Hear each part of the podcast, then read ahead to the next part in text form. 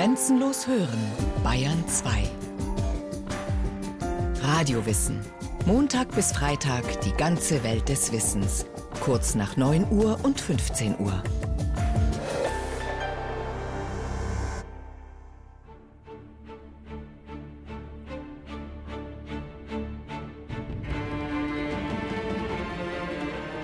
In den Hollywood-Filmen reitet Robin Hood lachend durch Sherwood Forest, schießt mal eben die Büttel des niederträchtigen Sheriffs mit Pfeil und Bogen vom Pferd, führt seine tapferen Gesetzlosen zu Kampf und Sieg und gibt den Armen mit großer Geste zurück, was ihnen der Sheriff geraubt hat. Es ist ein wunderschönes Märchen, unsterblich wie seine Helden. Doch wie bei König Artus, Siegfried aus dem Nibelungenlied oder dem biblischen Mose stellt sich die Frage, ob Robin überhaupt je gelebt hat. Greifbar ist lediglich der Widerhall seiner Geschichte in zahllosen Balladen und Bühnenspielen. Ist Robin Hood nur ein Traum? Die Verkörperung einer Sehnsucht? Die Potsdamer Mittelaltergermanistin Judith Klinger beschäftigt sich seit Jahren mit den Gesetzlosen von Sherwood. In unserer heutigen Gegenwart ist Robin Hood ganz sicher eine Symbolfigur. Wenn man sich vor Augen führt, wie ungerecht Macht und Besitz in unserer Welt verteilt sind, da wird so eine Symbolfigur, die die Hoffnung auf eine humanere und letztlich unangreifbare Gerechtigkeit verkörpert, natürlich sehr begehrt und sehr wichtig. Kandidaten für einen historisch festzumachenden Robin Hood gäbe es jedenfalls genug. Beim Durchforsten der alten Quellen purzeln sie den Forschern förmlich entgegen. 1216 verurteilte man einen Dienstboten des Abts von Cirencester wegen Mordes zum Tode. Er hieß Robert Hood. 1225 wurde ein Gesetzloser aus Yorkshire namens Robert of Wetherby gehängt. 1261 kam es zum Prozess gegen einen Räuber aus Berkshire, den man William Lefebvre nannte, auf Deutsch Wilhelm der Schmied. Später erhielt er den interessanten Beinamen William Robe Hood. 1354 stand ein Mann wegen irgendwelcher im Wald von Rockingham verübten Straftaten vor Gericht, der sich selbst, na wie wohl, Robin Hood nannte. Einer aus der Forschergilde, der Historiker Sir James Holt, hat eine besonders pfiffige Lösung vorgelegt. Es habe nicht nur einen, sondern mehrere real existierende Robin Hoods gegeben, aus denen die Balladendichter und Stückeschreiber im Lauf der Zeit die eine unsterbliche Legendenfigur geschaffen hätten. Literaturwissenschaftler halten alle diese Versuche, einen historischen Robin Hood zu konstruieren, für ziemlich sinnlos. Robins habe es im englischen Mittelalter wie Sand am Meer gegeben, sagen sie, genau wie all die Johns und Edwards und Henrys. Auch der Beiname Hood nicht zu verwechseln mit einem Nachnamen im heutigen Sinn, ist wohl nicht gerade selten gewesen, denn Hood, Kapuze, konnte alles Mögliche bedeuten. Einen Kapuzenmacher als Berufsbezeichnung, jemanden, der eben gern eine Kapuze trug, oder auch einen verdächtigen Gesellen, der sein Gesicht ständig zu verbergen suchte. Auffallend ist freilich, dass der Beiname Hood und vor allem die Kombination Robin Hood, Robin der Kapuzenmann, ab einem bestimmten Zeitpunkt geradezu inflationär auftritt. Und dass die ersten Geschichten, die über Robin Hood in Umlauf kommen, einen deutlichen regionalen Bezug haben, wie Judith Klinger feststellt. Im späten 13. Jahrhundert verbreiten sich geradezu explosionsartig Robin Hood Beinamen. Das heißt, da ist jemand plötzlich sehr bekannt geworden. Und es gibt auch von dieser ganz frühen Zeit an immer schon eine feste Verbindung zwischen Robin Hood und einer bestimmten Gegend in Yorkshire, also den Wäldern von Barnstable und Sherwood, das steht schon ganz zu Anfang. Robin Hoods erste, etwas skurrile Erwähnung in einer literarischen Quelle datiert aus dem Jahr 1377. Da kritisiert der prominente Dichter William Langland aus den englischen Midlands in seinem Epos Piers Plowman Peter der Pflüger träge Kleriker, die sich lieber mit den Rhymes of Robin Hood beschäftigen, statt sich um ihre Seelsorgepflichten zu kümmern. Damals gab es also schon gereimte Robin Hood-Geschichten. Ein halbes Jahrhundert später, 1432, kritzelt ein Kanzleischreiber in einem Anfall von Langeweile auf ein Aktenblatt den Vers Robin Hood in Grainwood stood. The man, Wes Hay. Auf Deutsch Robin Hood stand im grünen Wald, er war ein guter Mann. Da war der Geächtete von Sherwood offenbar bereits bekannt wie ein bunter Hund, zumindest in der Form quicklebendiger mündlicher Überlieferung. Mitte des 14. Jahrhunderts entstanden nach Überzeugung der meisten Forscher die ersten Legenden und Balladen. Das sind verhältnismäßig kurze, spannende Verserzählungen, die nicht unbedingt gesungen wurden, sondern für das Lesen und Vorlesen gedacht waren. Since Robin Hood made merry and little John a younger, the hobby horse was forgot when danced along. Robin Hood and the Potter, Robin Hood und der Töpfer, heißt eine der ältesten Balladen, um 1500 nachweisbar. Auf dem Weg zum Markt passiert ein Töpfer mit seinem Wagen im Wald von Sherwood das Versteck der Gesetzlosen. Robin tauscht die Kleider mit ihm und fährt mit dem Wagen des Töpfers nach Nottingham. Dort verkauft er die Töpfe ausgerechnet vor dem Haus des Sheriffs, seines Todfeindes. Dessen Frau lädt ihn zum Essen ein. Und der Sheriff, der ihn nicht erkennt, ist ganz begeistert, als sich der vermeintliche Töpfer bereit erklärt, ihn zu Robins Versteck zu führen. Es kommt, wie es kommen muss. Die Geächteten nehmen dem Sheriff Pferd und Juwelen ab, schicken ihn zu Fuß nach Hause, Robin bezahlt dem Töpfer seine Ware zum Zehnfachen ihres Wertes, und die beiden schwören sich ewige Freundschaft.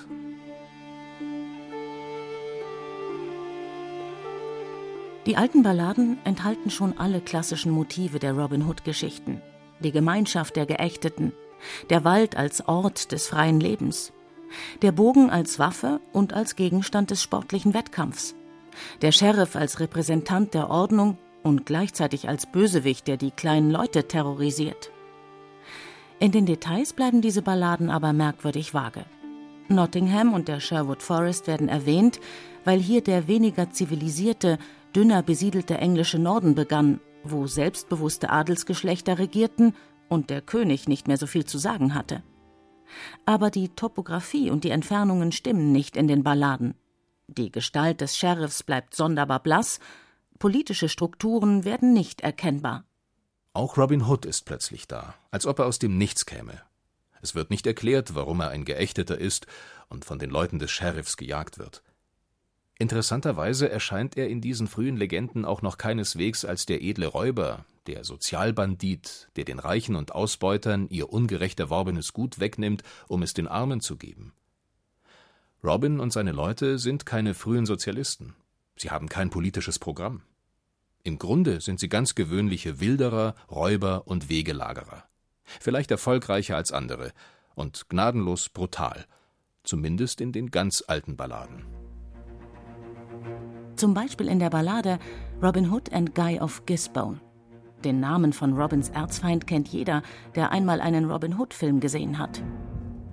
Höhepunkt dieser Dichtung ist ein zweistündiger mörderischer Schwertkampf zwischen dem Kopfgeldjäger Guy und Robin, der getroffen wird, nach einem Stoßgebet zur Mutter Gottes aber noch einmal aufspringen kann und Guy of Gisbone tötet. Robin schneidet seinem Gegner nicht nur den Kopf ab, er entstellt sein Gesicht mit wütenden Schwerthieben bis zur Unkenntlichkeit. Dann zieht er die Kleider des Toten an, steckt den Kopf auf seinen Bogen und zieht im Triumph nach Barnsdale, wo er dem erfreuten Sheriff das vermeintliche Haupt von Robin Hood präsentiert.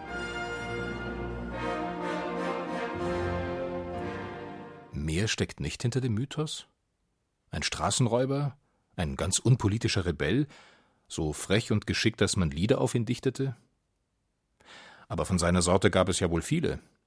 Warum ist dieser eine unsterblich geworden und bis heute populär?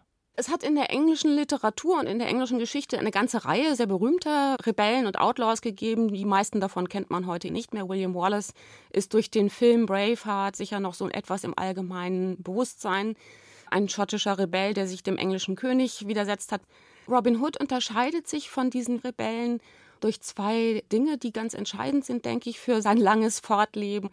Das eine ist, er gehört anders als diese früheren Outlaws nicht zur adligen Führungsschicht und ist auch nicht wie sie verstrickt in politische Konflikte auf allerhöchster Ebene, sondern er ist zunächst mal einfach ein Yeoman, ein freier Mann, der seinen ganz eigenen Weg geht und der für ein Freiheitsideal jenseits der Ständeordnung steht. Er ist mobil und führt ein eigenes Leben nach selbstgewählten Regeln. Das ist der eine Punkt, der ihn, glaube ich, sehr attraktiv gemacht hat. Der andere ist aber, dass er eben kein heroischer Einzelgänger ist, der das alles nur für sich selbst tut, sondern nicht wegzudenken von der Geschichte über Robin Hood ist immer auch seine Gemeinschaft, für die er eigene Gesetze entwickelt. Und er ist auch völlig abhängig von dieser Gemeinschaft.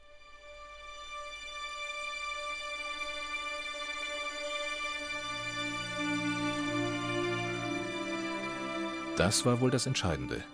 Der Traum von der großen Freiheit, den Robin verkörperte und der in seiner Person nicht nur etwas für Grafensöhnchen und Raubritter war.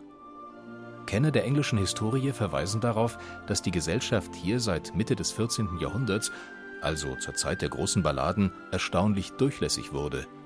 Dass Bauern und Dienstboten außerdem für die Abschaffung feudaler Privilegien zu kämpfen begannen.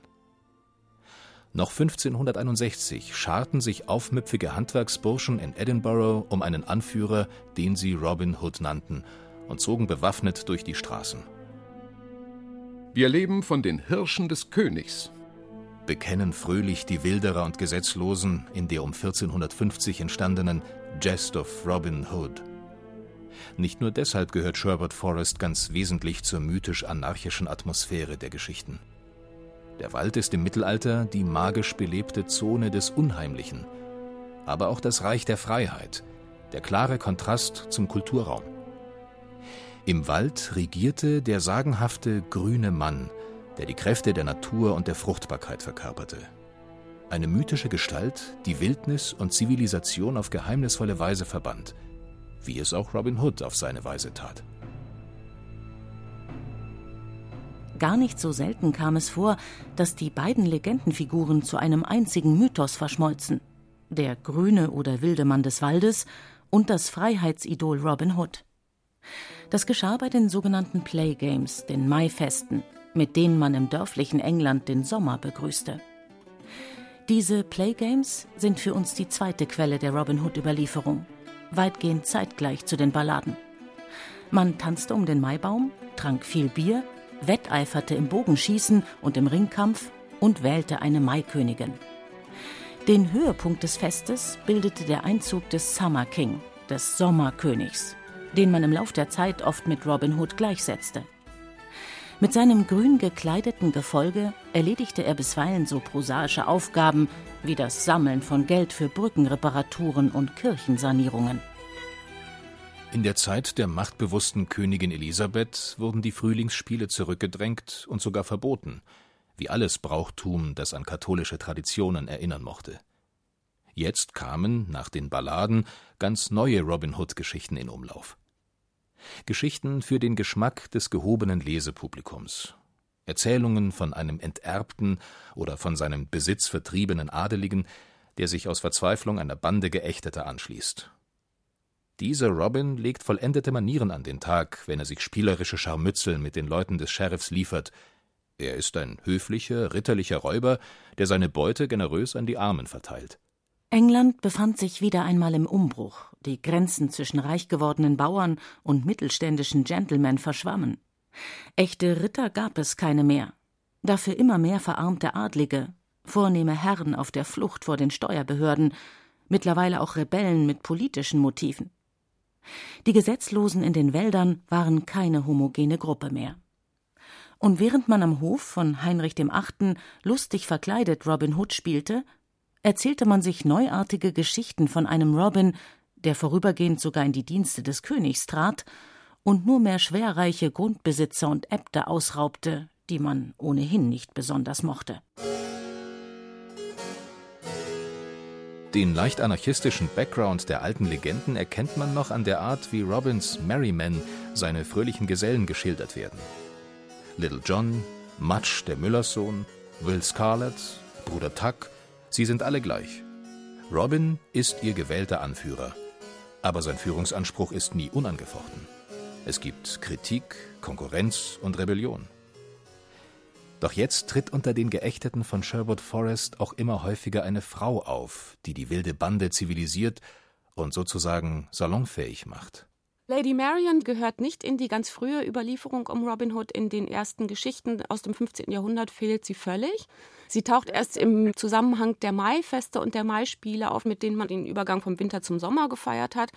Diese Feiern drehen sich um die Regenerationskraft der Natur und der Gemeinschaft. Dafür spielt dann auch ein weibliches Element natürlich eine wichtige Rolle.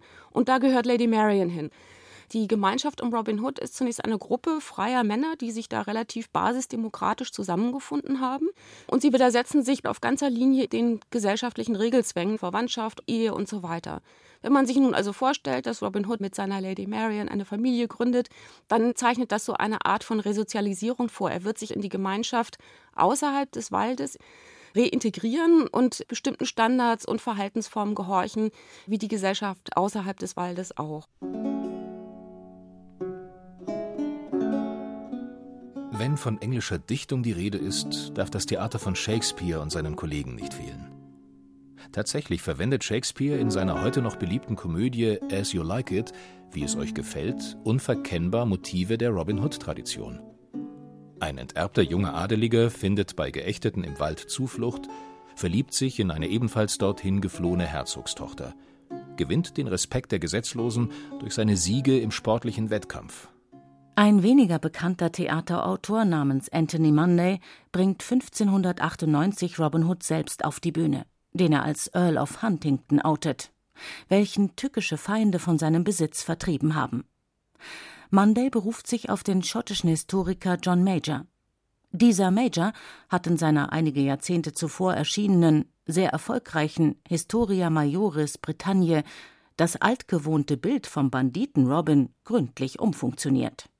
Hier ist Robin ein treuer Gefolgsmann von König Richard Löwenherz, der sich auf Kreuzzug im Heiligen Land befindet und von seinem nichtsnutzigen Bruder Prinz John vertreten wird. Er ist der schottische Humanist und Geschichtsschreiber Major also. Er findet den politischen Background, der sämtliche Robin Hood-Filme prägen sollte. Und erst Major macht aus der Wildererbande im Sherwood Forest treue Untertanen und vorbildliche Anhänger der politischen Ordnung und aus ihrem Anführer Robin den Beschützer der Unterdrückten. Von seinen Taten erzählt man überall in Britannien in Liedern. Er duldete es nicht, dass einer Frau Unrecht angetan wurde. Noch raubte er die Armen aus, sondern er machte sie reich mit der Beute, die er den Äbten abgenommen hatte. Nun setzte auch bald die Robin Hood-Forschung ein, mit Biografien und mühselig erstellten Stammbäumen und ein Robin Hood Tourismus, der nicht nur rund um Nottingham für eine wahre Inflation von Robin Hood Eichen und Robin Hood Brunnen sorgte. Und dann kam Walter Scott. In seinem ungeheuer populären Ivanhoe 1819 erschienen, verwendet der schottische Romancier erneut die Fiktion vom guten König Löwenherz und dem korrupten Regenten Prinz John. Er reichert die Geschichte allerdings durch einen atemberaubend spannend geschilderten Konflikt an. Die alteingesessenen angelsächsischen Ritter wehren sich gegen die Normannen, die neuen Herren, die Französisch sprechen und die freiheitlichen Traditionen unterdrücken. Schon ist ein neuer Mythos geschaffen. Robin Hood als Freiheitsheld der englischen Nation. So geistert Robin bis heute durch Kinderbücher, Comics und Filme und einem Heroen der Freiheit verzeiht man gern ein paar Aktionen am Rande der Legalität. Im hysterischen Klima der McCarthy-Ära schrieb ein besorgter amerikanischer Bibliothekar an den Sheriff im britischen Nottingham, den gab es ja immer noch, und regte an, die Robin Hood-Geschichten aus den Leihbüchereien für Kinder zu verbannen. Weil jemand, der die Reichen beraubt, um die Armen zu beschenken, könne nur ein verdammter Kommunist sein. Der tapfere Bibliothekar hatte keine Chance. In der Anfangsphase des Kalten Krieges brauchte man den guten alten Robin dringend als Schutzpatron des amerikanischen Freiheitsideals, wie übrigens auch schon vorher. Judith Klinger über den damals 1938 entstandenen Film The Adventures of Robin Hood. Die Verfilmung mit Errol Flynn, das ist vielleicht heute noch die bekannteste, ein Klassiker. So kennen wir Robin Hood mit grüner Kleidung, mit Jägerhütchen, immer etwas spitzbübisch, ein patriotischer Freiheitskämpfer für das angelsächsische Volk gegen die normannische Tyrannei. An diesem Film kann man sehr deutlich sehen, dass akute politische Interessen und Konflikte immer wieder in den Robin Hood-Stoff einfließen. In diesem Fall ist das der sogenannte New Deal der Roosevelt-Ära Da ging es um Wirtschaft und Sozialreformen, um Beschäftigungsprogramme, um eine bessere Versorgung der ärmeren Bevölkerung und so weiter. Man kann sich natürlich leicht vorstellen, inwiefern Robin Hood ein solches soziales Ideal sehr gut verkörpern konnte. Zugleich ist das natürlich die Zeit des schon sehr ausgeprägten Antifaschismus in Amerika 1938. Wenn man hier diesen Robin Hood als patriotischen Freiheitskämpfer sieht, ist natürlich auch da deutlich ein Abgrenzungsbedürfnis gegen den deutschen Faschismus und die Bedrohungen, die von ihm ausgehen. Viel schöner als all die wildromantischen Hollywood-Filme ist aber doch die Geschichte von Robins einsamem Sterben, wie sie die Balladen des Mittelalters erzählen. Nach über 20 Jahren in Sherwood macht sich Robin ins Kloster Kirklees in der Grafschaft Yorkshire auf, mit dessen Priorin er verwandt ist. Man soll ihn dort zur Ader lassen. Doch die tückische Priorin, man weiß nicht genau warum, lässt das Blut viel zu lange fließen. Robin muss sterben. Es gelingt ihm aber noch, Little John um seinen Bogen zu bitten und mit letzter Kraft einen Pfeil aus dem Fenster der Abtei zu schießen. Und wo der Pfeil jetzt niederfällt, sollt graben ihr mein Grab. Das angebliche Grab des edlen Räubers dort in Kirklees ist völlig verfallen und verwittert. Die Steine sind zerbröselt, weil sie die Besucher im Laufe der Jahrhunderte in Glücksbringer und Souvenirs verwandelt haben. Nur die Inschrift ist noch zu lesen, die ein Kleriker im 18. Jahrhundert angebracht hat. Kein Bogenschütze war wie er, und die Leute nannten ihn Robin Hood. Solche Gesetzlose wie ihn und seine Männer wird England nie mehr sehen.